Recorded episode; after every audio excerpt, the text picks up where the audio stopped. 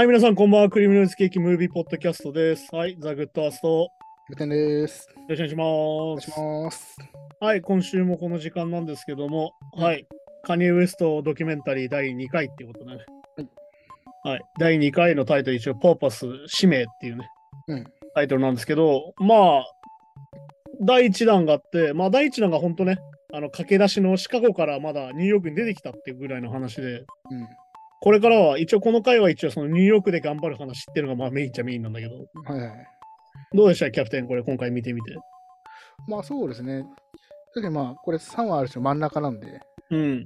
まあまあ、まあ、一応まあ本当に要約っていうかなっちゃうと、まあ、本当、いわゆるアメリカンドリームの前回が本当入り口というか、はいはい。だとしたら今、アメリカンドリームある意味まあ、掴んだとこまでというかね、ある意味。その中まあそうだね。だから、中中目入りを果たしたとこまでのやつなんですけど。うん。まああれなんだよね。これはまあ、意外とだから、これもだから知らない人は知らないと思うんだけど、うん。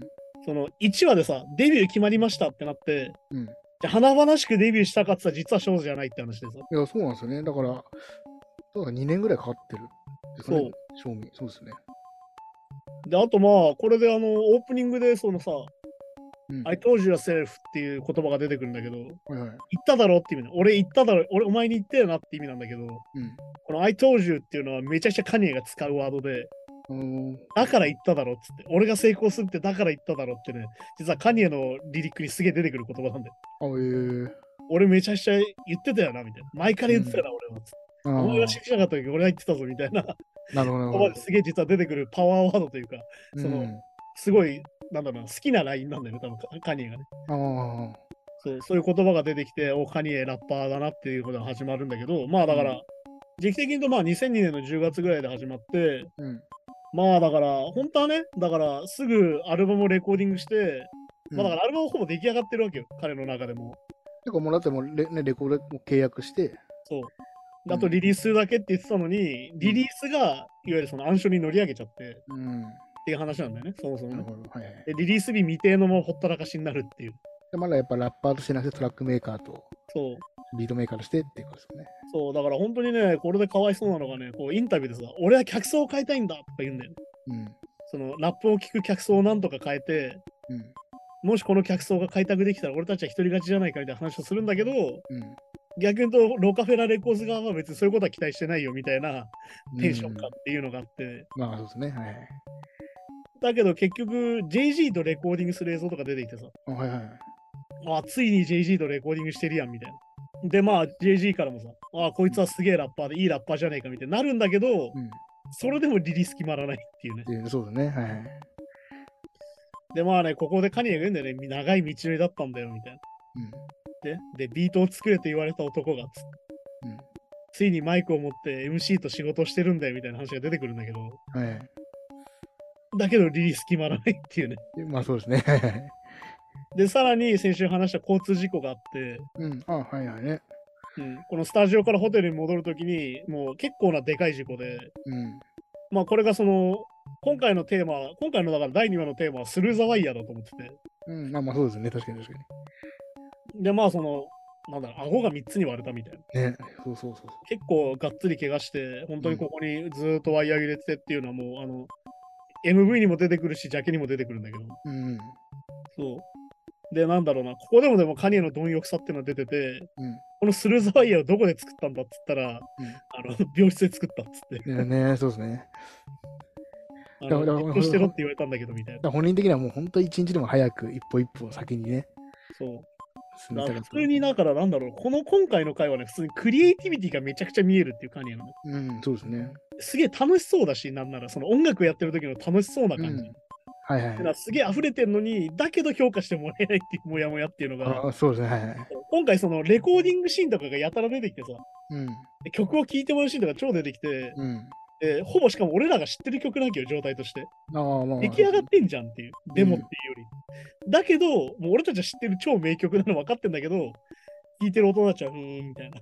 まあそうですね。だから、だからカレッジドロップアウトに入る曲ってことですね。それが後々。っていう感じだから、んだからそこも改めて、ああ、この当時このリアクションなんだっていうのは改めて感じるし、うん。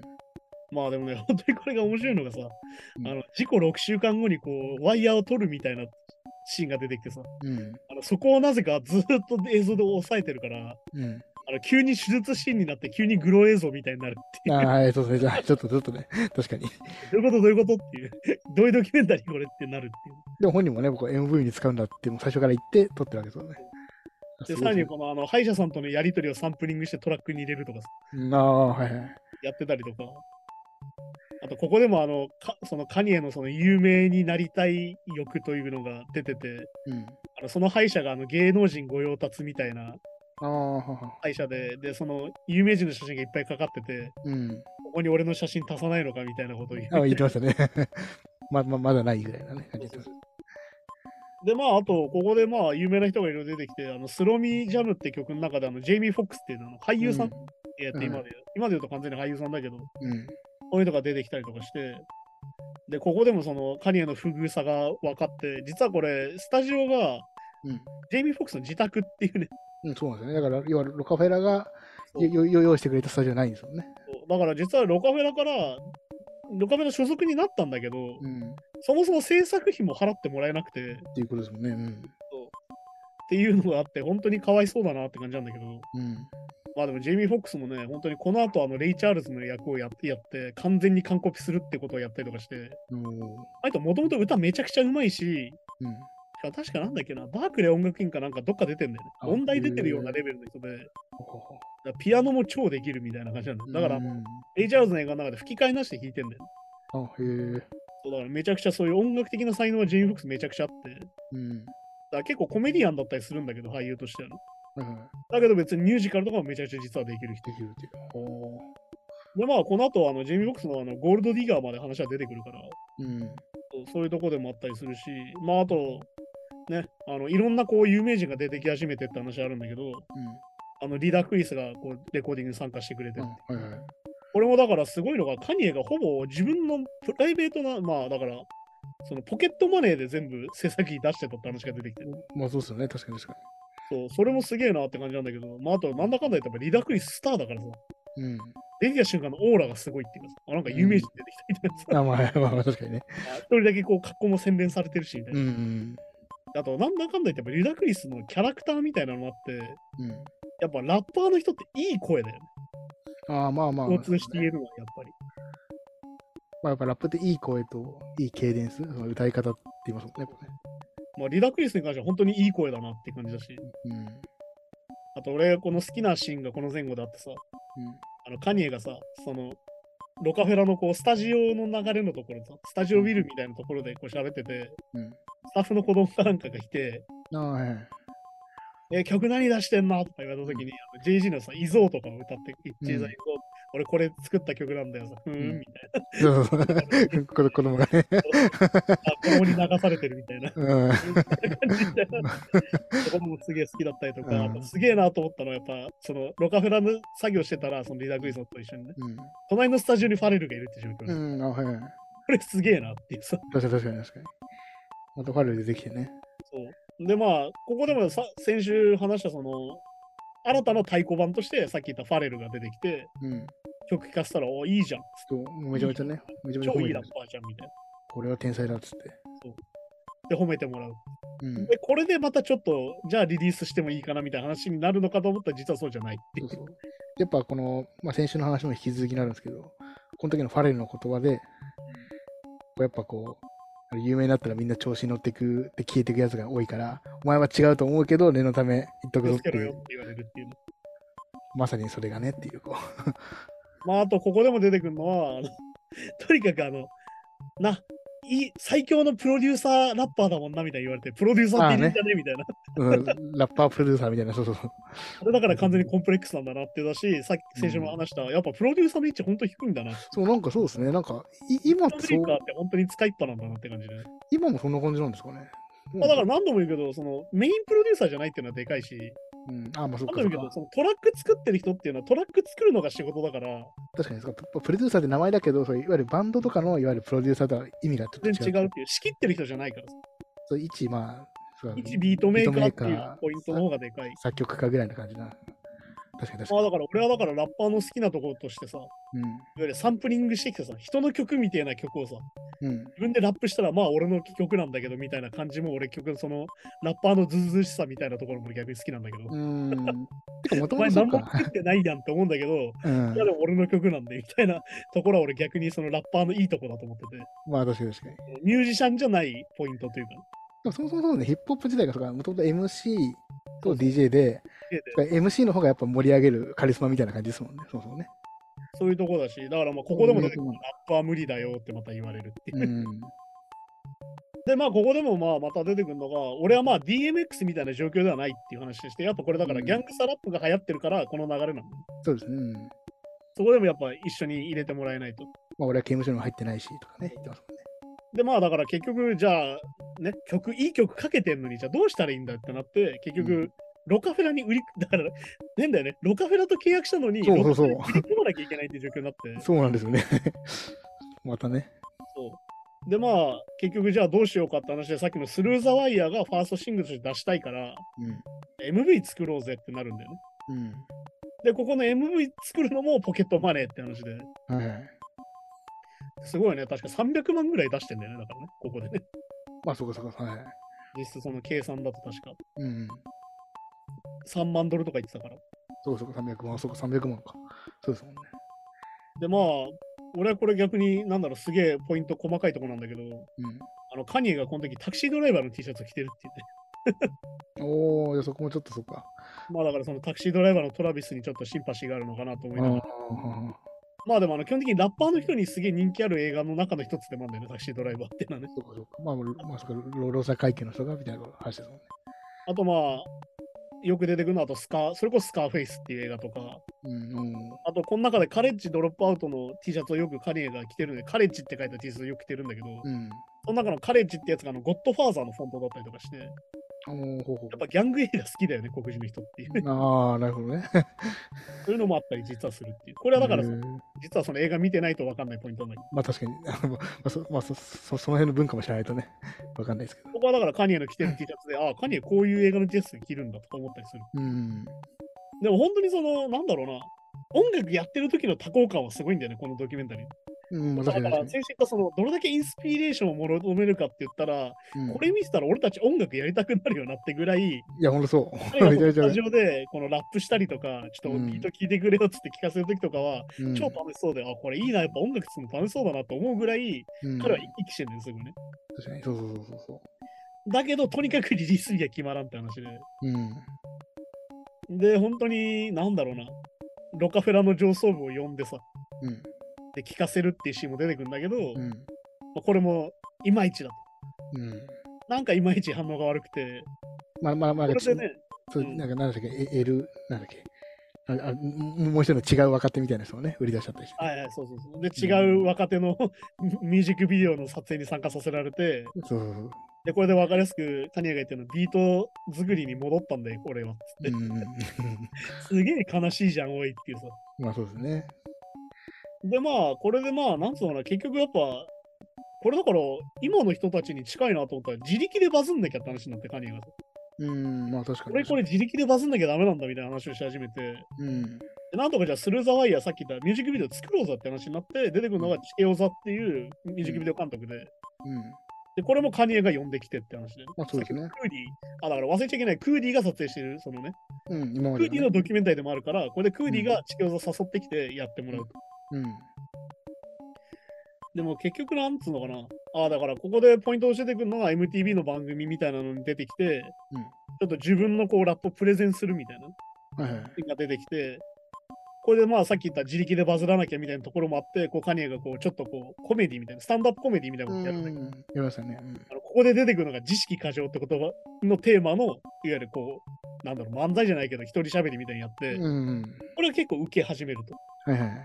で、これでちょっと風見変わってきたんだよってところで、うん。ここでも今週も登場、お母さん、お母さんウエストっていう。うん、はいママウエスト。ママウエストがね、本当にここでもね、ママウエストがいい味出しててね、うん。まあ、うちの、うちの子は本当に天才だからみたいな。うん。で、あの、一緒にこうミュージックビデオの制作現場に来て、あ、この写真私が撮ったのよみたいな。はいは 本当にこう、可愛いところがねそうそう。明るいしね。本当にね、彼女がいるだけでもカニエが全然違う子になる感じが本当にある意味カニエ可愛いんだけど、うん、お前超おとなしくなったなみたいな、まあそうですね。そういうところもあったりとかして、そこもすげえいいところなんだけど、うん。あとなんだろうね、あとまあ、あとなんつうのかな、駿河屋のコーラスを収録するところが出てきて、はいはいはいはい。あそこでだからやっぱカニエミュージシャンだなって思うよね、あそこね。うん、でも本当指揮者みたいなこと言ってましたもんね。あれだから実はラッパーにはできないことだから、実はあれだからプロデューサーで言うある意味が実はちゃんとあるってことなんだよそうですね。あそこだってあの半分ハモリ入れてとか、あの途中から分かれてとか、多分まあ要は要は音楽的な知識ないとね。できないできないから。だから逆に言うと、あそこでもう実は、今のカニエ・ウエスト的な、全部自分で仕識切ってやりたいみたいなところも実はこれ出ててっていう。そうですね。だからだからサンプリングとかのそういうそういうセンスとかだけじゃなくて、ちゃんと音楽理論とかもね、あるってことですよね。分かってるっていうね。だからまあ、うんカニエの特徴として、やっぱそのサンプリングそっから引っ張ってくるんだ系の人だから、うん。まあ、そこも含めてやっぱり音楽的素養はめちゃくちゃあんだよな、改めてっていうね。確かに確かやっぱそしてちゃんと歌もうめえしな、歌うとっていう。うん。ゃんと音取れる人だしっていう。まあそうなんですね。だからまあ本人はなんかこうね、あんまりこう、何いいい声もしてないしとか自分で言ってるけどめち、ゃくちゃだから、あの、なんだろうな、コンプレックスすげえなってのを改めてここで感じる。そんなことない気もするけど。だから逆に言うと、あの、自意識過剰っていうのはまさにっていう感じでね。うん。はっきりとこじらせてんな、こいつっていうところもある。なるほど。あとまあ、これで、その、山場として出てくる、まあ、さっき言ったミュージックビデオを作ってさ、うんするのだけど、じゃあこれをみんなで見ようって時に、うん。あの、デームダッシュたちが来るって、まあだから社長たちが見に来る。いわあ、はいはい。まあ、いわゆるおおおお披露目パーティーみたいなやつね。ゆるリリースパーティー的なのをやってる。うん。これがすげえのがさ、まだ決まってないのに作ってるってことなんだよね。まあそうですね。はい。だ逆に言うとそれもすごくてって話で。まあそれでさっき言ったそのミュージックビデオのリリースパーティーみたいなところで、うんもうだからさっき言ったカニエが言うんだよね。もうとにかく俺はポケットマネー出したぞ。はいはい。やることはやったと。うん。あとは聞いてくれっつって。うん。で、さっき言った来てたデームダッシュたちに見せて、うん。初めて三段ができて、これでまあ、てかめちゃくちゃいい PV なんだよ、あれね。スーザーワイヤーまあ確かあにポラロイドカメラのここが合成になっててっていう。で、うんちゃんとあの合成するとこもちゃんと今回映るんだけど、あ、うんこれ全部グリーンバックだったんだみたいなことになってて。に。はいはいはい。で、そこにこうはめ込んで、これもだからさ、クーディーとさっきの監督が協力してて、クーディーがずっと撮ってた映像とかをあ、どんどんはめ込んで使ってるって。るっていう。あ、そうそう、素材はそうか。確かに。だからこう、なんつうのかな、マジで手作りなんだよね。うん。でスタジオ借りて、男とか、だからその、さっき言った若手のさ、PV 撮影とか行ったらさ、うん。謎にいっぱいいてクルーが。はい。あれでもヒップホップビデオあるあるじゃん。車、女、謎に多いメンバーみたいな。まあ、要は取り巻きみたいなことですね、今ね。あのあいつ何にもしてねえやつすげえんだけど。うん。まあ知り合いでも何でも一回連れてくるみたいなね。はいでもなんかそういう感じがあったりとかして、うんでもなんかカニはそうじゃなくて、本当にもう手作りのね、うん一から作った BV みたいに見せて、まあこれで初めてリリースが決まるっていう瞬間が出てきて、はいはいはい。でもうここでリリースまで2ヶ月って話になってさ、うん。でも気づいたらもうあれなんだよ、もう2004年なんだよね。そうなんですよね。もう2002年から始まってる話がある、もう2004年になってんじゃん。そうそうそう、だから2年かかってるんですよね。いや、でもね、ここのあのリリースが決まる時の多幸感みたいなさ、ねなんかみんなで、みんなもね、幸せおめでとうっていうさ、う。うん。あそこはすげえいいシーンだなって感じだし。確かに確かに。で、まあ、ここでね、あの、クーディーが言うんでね、みんなの人生がここで変わったよっていう話で。うん。で、初めてここでアルバム発売イベントっていうのが出てきて、うん。まあ、だから本当にね、あの、カニエがスターになっていく瞬間みたいなのがここでわかるんだよね、やっぱり。まあ、そうそうなんですよね、まさにね。まさにこのステージに出た時の歓声の今までとの違い。うん。明らかにカニエを待ってるファンがいるっていう。うん。で、歌ったらもうみんな歌えてみたいなところだった。はいはいはい。めちゃめちゃある意味、これはもうサクセスストーリーとして完璧なんじゃんっていううん。ところなんだけどっていう話で。はいはい。で、まあ本当にだから、ここでもカニエはさ、実は結構自覚的で、うん。このアルバムはリハビリだったみたいな話するんだよね。うん。この音楽を作ることによって俺は癒されて、うん。その、ある意味ラッパーになれたんだみたいな話をちゃんとしててさ、うん。おカニエめちゃめちゃ自分のこと見えてるじゃんみたいな。まあそうですね。僕この時は確かに。で、まあさらに言うと、あれなんだよね、このカレッジドロップアウト時代がさ、ファーストアルバムにして最高売り上げなんだよ。ああ、またそうですね。400万枚以上売り上げて、ねえ、アルバムで400万円ですからしかもファーストだから、ね、ね。ね確かにデ。ビューアルバムで400万円売っちゃうっていう。だから本当にまあ先週話したけど、うん。当時だから俺は高校生だったんだけど、本当にもうガラッと変わったんだよね。うん。だからこの中でも出てくる文化が変わった。うん。だってめちゃくちゃパーソナルな話だけど、だけど実は言うとさ、ギャングスターラップと実は一緒だったんですよね。まあめちゃくちゃまあ自分の日常を歌ってるんだけど、いわゆるギャングの構想の歌じゃなくて、うん。俺は大学中退したよって歌なんだよ。そうそう、確かに。そうかそうか。まあ一緒ですもんね。だ実はやっぱりパーソナルのことを歌うっていうやっぱラップの精神はずっとつながってるってことだし、うん。で逆に言うとカニはそのスルザワイヤーで俺交通事故になって口にワイヤー入っててさみたいな歌も、ああいうめちゃくちゃいい曲にしちゃうっていう力を持ってるそうかそうか。だから、でも、自分のこう強い部分だけを見せるっていうところがちょっとあ、じゃないところが新しいってことですね、要は。だ要は、まあだから最近よく使う内省的ってやつ。内省的な。うん。まあだからこの後さ、先週も話したドレイクとかはまさにそれわけで。いわゆる俺が振られてどうのこうのみたいな話。あそうだ、まあそうだ、確かに確かに。そうで、まあここでポイントとして出てくるのが、クーディが休みを取っちゃうっていう話が出てきてる。うん。そう。で、クーディが一回離れるんだよね、カニエ・ウエストから。うん。っていうところもこのドキュメンタリーのポイントで、やっぱクーディのドキュメンタリーでもあるから、うん。そのカニエを信じてシカゴから出てきた男。まあそうですよね、仕仕事も辞めてね。で、要は、クーディが取ってなかったらこれそもそも成立しない話だから。っまあ確かに。そうまあ、まあ MV さっき言った MV もそうですね。ていう考えるとめちゃくちゃやっぱクーディ大事でさ、この中で。まあ確かに確かに。で、あとなんだろう、あとさりげなく出てくるジョン・レジェンドとかね。うん、ああ、そうですね。めちゃくちゃまだ若いジョン・レジェンドが出てきて、うんデビュー前ぐらいの多分、そうですよね、多分ね。この頃からめちゃくちゃ歌うめえなっていう。ピアノ も歌もうまくて。あでもかああれのなんか映像をクーリーが撮ってるってことですね。あ、そうそうそうそうそう。うん。うん。まあ、ジョン・レジェンドはちなみにフィラデルフィアの人で、うん。いわゆるフィラデルフィア出身のいわゆる R&B シンガーとして出てくる。うん。で、まあ、ここで出てくるのはジーザス・ウォークスが出てきて、ジーザス・ウォークスって結構金のかかった PV でさ。うん。で、まあ、ここでカニは有名監督にお願いしたいって言い始めて、うん、ああ、はいはい。でここでも結構実は揉めてるっていうさ。まあそうですね、ちょっとね。いやいや、今までクーリーが監督だったのをちょっと変えたいと。だここで逆に言うと、その、なんだろう、クーディが離れた理由がこれでわかるんだけど。うん。で、カニはね、結構毎回揉めるんですよ、実は。うん。あの、これあれなんだよね、リリカルレモネードでも実はカニエやらかしてて、おお。リリカルレモネードに撮らせたいっつってやったのに、うん。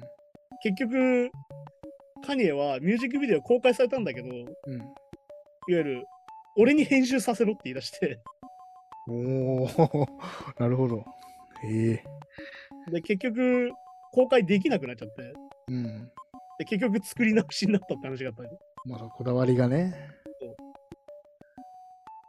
だから結局ね、そこも結構あってさ、うん。だからそのポイントもあってね、逆にまあ、そのカニエの片鱗みたいなのはここでも結構出てくるっていう。そうかそうかそうか。まあ自分のその頭の中のイメージを。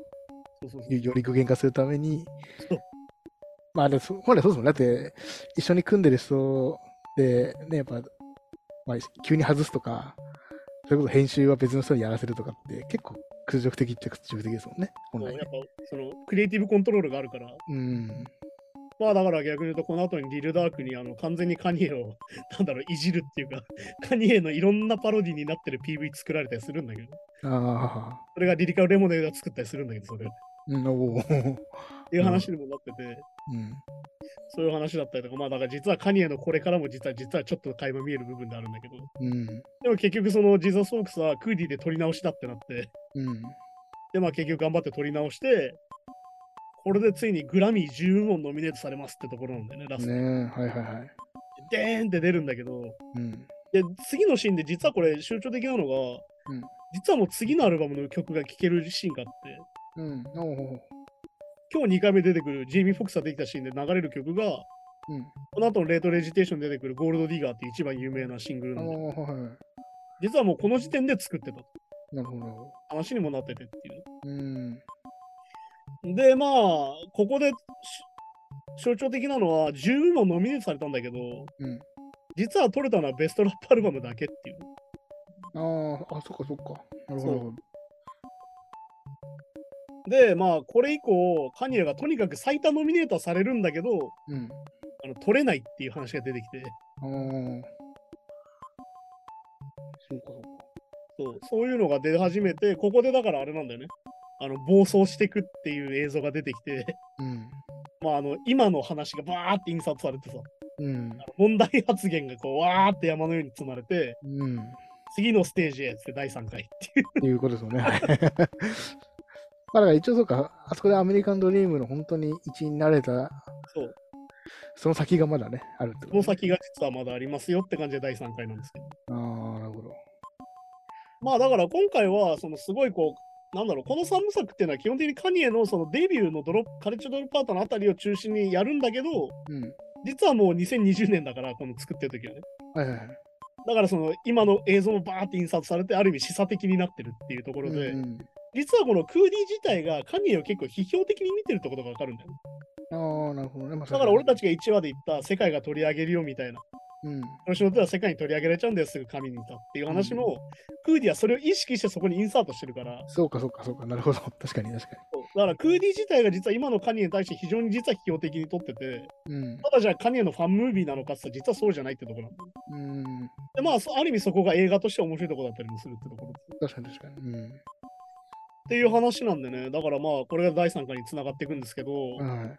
まあ、何度も言うように僕たち未来人なのでね、うん。どうなっていくかわかるし、まあでもこれはね、最近ニュースでも言われてた話なんだけど、うん。まあ、あのパブリックエニムでチャック D がツイッターで言ってたのが、うん。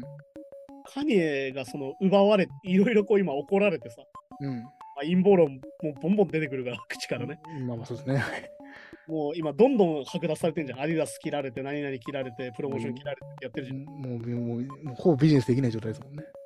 で、なんなら銀行口座も凍結されちゃうんじゃないかみたいなね。はい。会社の口座が止められちゃうみたいな話にもなってるレベルなんだけど、うん。ジャック・ディがまあある意味で、これはまあ確かに一理はあるなと思ったのが、いうん。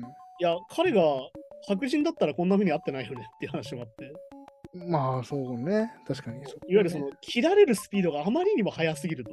うん。いわゆるせーのでバーってなってると。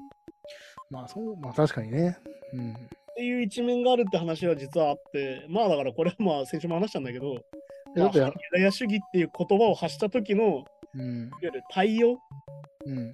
のスピードが明らかに違うし、だから発言してから1ヶ月経ってないぐらいじゃないですか。そういわかゆるもう何週間何日だよね、もうもはやね。っうん、そのぐらいす勢いですよね、確かていうところもあるし、まあだから、これはだからチャック・ディがツイッターでリツイートしてたのは、に。うん。いわゆる議会襲撃してたやつらはさ、普通に口座持ってて、今普通に生活できてんじゃんみたいな。ああ、まあまあ、白人だしみたいなね。まあね、確かに。だけど、カニエは今口座まで凍結されようとしてんだけど、みたいな。なんか、うなんか違くないそこはみたいな話してまあて、まあそれは一理あるよねみたいな話を着理してるんだけど。うん。まあだからカニエが言ってることは当然ダメ。これはもう前提ね。当然あかん。いや、もちろん、もちろん、もちろん。当然あかんだけど、つ包みとしては、もちろんそのあ変わんないけど、あまりに違くないっていう。罰の重さがちょっとし人によって違うんじゃないかっていうことですね。まあだから先週話したホワイトライブズマターの時うん。はそうじゃなかったのに、うん、何かやった、まあねあの発言があった瞬間、ドーンってキャンセルされるっていう。うんここもだから社会のいびつさかなと思ってて、うんだからまあユダヤ陰謀論的なのが、その、いかなり近いところ、うん反ユダヤ主義にかなり近いところにいて、で、これを言った瞬間、バーンってキャンセルされるんだけど、うんさらにプラスアルファ、カニエストは黒人という属性のせいでさらに行かれてる感じっていう。じゃないかってことですね。そのっていうのはまあ別にあるとは思うよ、多分。要まあ、はだって、まあ、これは陰謀論じゃなくて、現にその資本家としてユダヤ人が割合が多いっていうのは、これ事実ですもんね、別に。まあそれは先週も話して、まあまあそうそう。うんまああとあれなんだよね。同じようなことを言ってる白人がもっといっぱいいる。ああ、そっかそっか、有名人ね、反ユダヤ的なのを言っている人がもっといっぱいいるんだけど、この人たちはどれぐらいの痛い目に遭ってんのかなって考えると、やっぱカニエ・ウエスト異常にやられてるなって気もちょっとはするっていううん。ポイントだったりするから、まあだから改めてね、このカニエのドキュメンタリーを見て、カニエのミュージシャンシップ的なものは非常に素晴らしいけど、うん。今のカニエを見てると本当に悲しい気持ちになるなってのは改めてこの2話を感じるっていう。そうですよね。いわゆるそのアメリカンドリームを掴んでから奪われるまで俺らは見てるから、確かに確かに。そうだからまさにそういうところでもあるんでね、うん改めてこれを見ると面白いんじゃないかなと思うんだけど、まあでも本当にね、あのカニエ・ウエストっていうミュージシャンは本当に素晴らしいんだよなっていうのをこれ改めて思う。うん。てかまあ、本当に時代先取りというか、そう。だってその、まあ、まあ今でこそ結構自分でビートも作ってラップする。る人いるけど、それの先取りみたいな人じゃないですか。いや、本当に本当に。で、そのでそもそもさっき言った動画でバズらせるみたいな、自主的な。で、そこが今今っぽいじゃないですか。あと、これちょっとあのドキュメンタリーの途中で出てくるけど、とああいうクラブとかで乗る音楽じゃなくて、ちょっとチルアウトするような曲。まあだから、あの、なんだっけ、スロージャムかなんかで出てくるそうそうそうそう。スキットの間で出てきて、うん。ちょっとこれ、クラブの曲早すぎないみたいな。そう、はいはい。ね夜、朝から晩までずっと踊ってるだけじゃんみたいなことを言って、うんこのストロミジャブがかかるっていうスキットなんだよね。そうそうそう。曲の前後に入る、いわゆるセリフ的なやつだけど。うん。それも結構、まあ今、今となってはね、そう結構ちょっとチチル的な部分は、あるからね。あそうそうそう。全部早いなって、やっぱ。だからそのスタンドアップコメディアンを入れてさ、うん。あのカニエのその高校中、大学中退したんだよって話をさ、うん。あのそのコメディアンの人にこう ちょっと劇画かって言わせてそれをスキットに入れたりもしてるし、うん。結構だから本当に早いことしてるよなっていうね。ね、そうですよね。まあスキットの歴史はね、ずっとあるわけだけど、もうん。う本当にだから自分のそのパーソナルストーリーをアルバムにするっていう話になってて、っあ、そう、まあ、そうそこもそもそもね、早いですね。ていうところだったりするからね。でも本当にカニエが本当に 好きなシーンは、本当になんだろう、かの彼が音楽をやってる時に本当にニコニコニコニコしなね、がらそうそうそう。やってるところは本当に事実だから、あの、もうラップを聴かせるシーンとかね。そう。確かに本当楽しそうなんだよな。そうそういうところもあるからね。だからまあ、これから第3話がどうなっていくかって話は、まあ、来週見てのお楽しみって感じで。そうそうですね。じゃあ、そんな感じで、来週ちょっと最終話、第3話を見て、またお話ししましょう。はいまあ、カニエ・ウエストをね、確実に好きになることは確かなんで、うん。逆に言うと余計悩ましくなるっていう話でもあってね。そうですね。だったら逆にこの3部作の後の3部作も見たかったなってちょっと思うんだけど、まあ今のカニエじゃそれどころじゃねえなっていううんまあまあそうですね。ところでもあるんでね。はい、じゃあそんな感じでまた来週お会いしましょう。また来週です。さようなら。さよなら。